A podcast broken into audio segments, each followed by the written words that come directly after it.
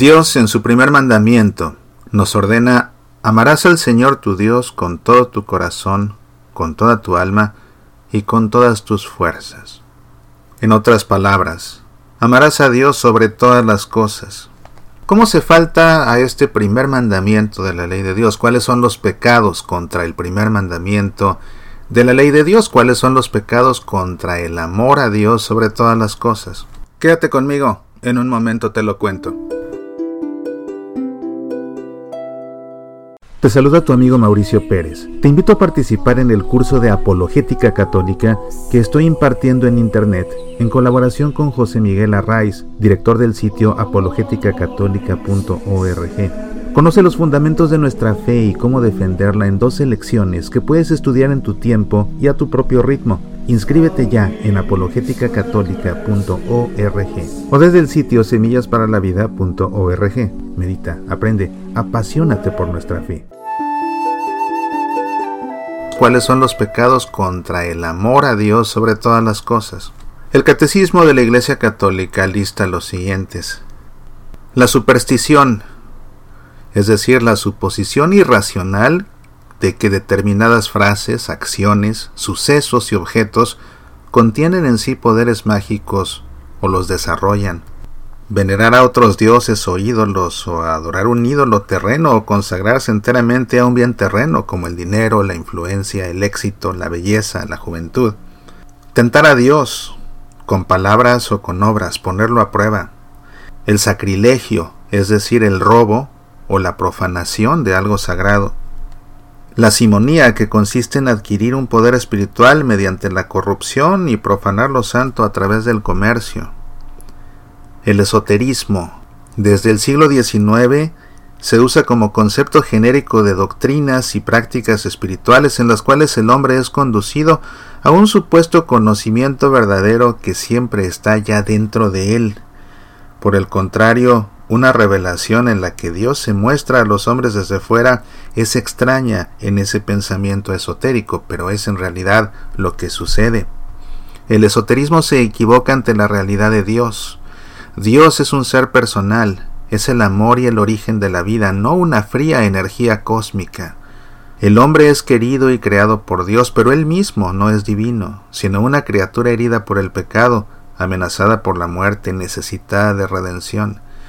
Mientras que las doctrinas esotéricas suponen en su mayoría que el hombre se puede redimir a sí mismo, los cristianos creemos que únicamente nos redime Jesucristo y la gracia de Dios.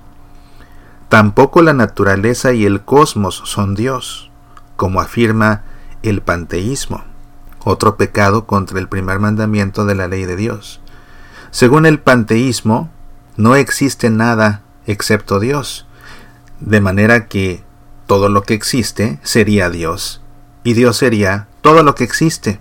Las personas son Dios, las plantas son Dios, los planetas son Dios, los animales son Dios, el agua es Dios, el viento es Dios. Volviendo al esoterismo, muchas personas hoy en día practican yoga por razones de salud o participan en cursos de meditación, no de meditación católica, sino de meditación oriental, por ejemplo, esa práctica que se ha puesto tan de moda que se conoce como mindfulness o como conciencia plena o atención consciente y que está basada en las enseñanzas de Buda. Y lo hacen para estar en silencio y para estar en recogimiento, o asisten a talleres de danza para hacer una nueva experiencia de su cuerpo. No siempre estas técnicas son inofensivas.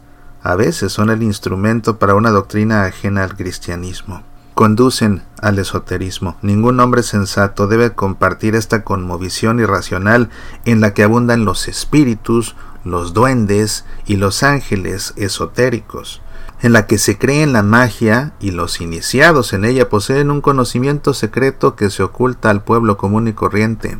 Mucho del esoterismo es desde el punto de vista cristiano superstición y ocultismo, que es otro pecado contra el primer mandamiento de la ley de Dios. El ocultismo tiene que ver con lo escondido, con lo secreto, con doctrinas secretas, un concepto genérico para doctrinas y prácticas mediante las cuales el hombre recibe supuestamente poder sobre su destino, la materia y su entorno. Prácticas del ocultismo son, por ejemplo, oscilar el péndulo, mover vasos, la astrología y la evidencia. Otro pecado contra el primer mandamiento de la ley de Dios es el ateísmo. No creer en Dios es un pecado en cuanto a que rechaza o niega la existencia de Dios. Sin embargo, la imputabilidad de esta falta puede quedar ampliamente disminuida en virtud de las intenciones y las circunstancias.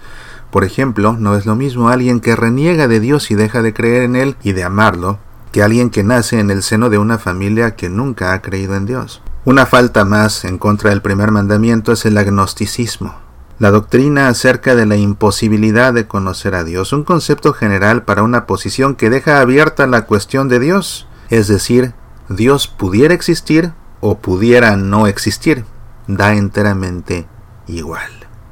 Cuidémonos de caer en cualquiera de estas prácticas, porque son un pecado contra el primer mandamiento de la ley de Dios, porque atentan contra nuestro amor a Dios, porque llegan incluso a negarlo, y porque en definitiva nos apartan de Él y pueden llegar a apartarnos de Él para siempre.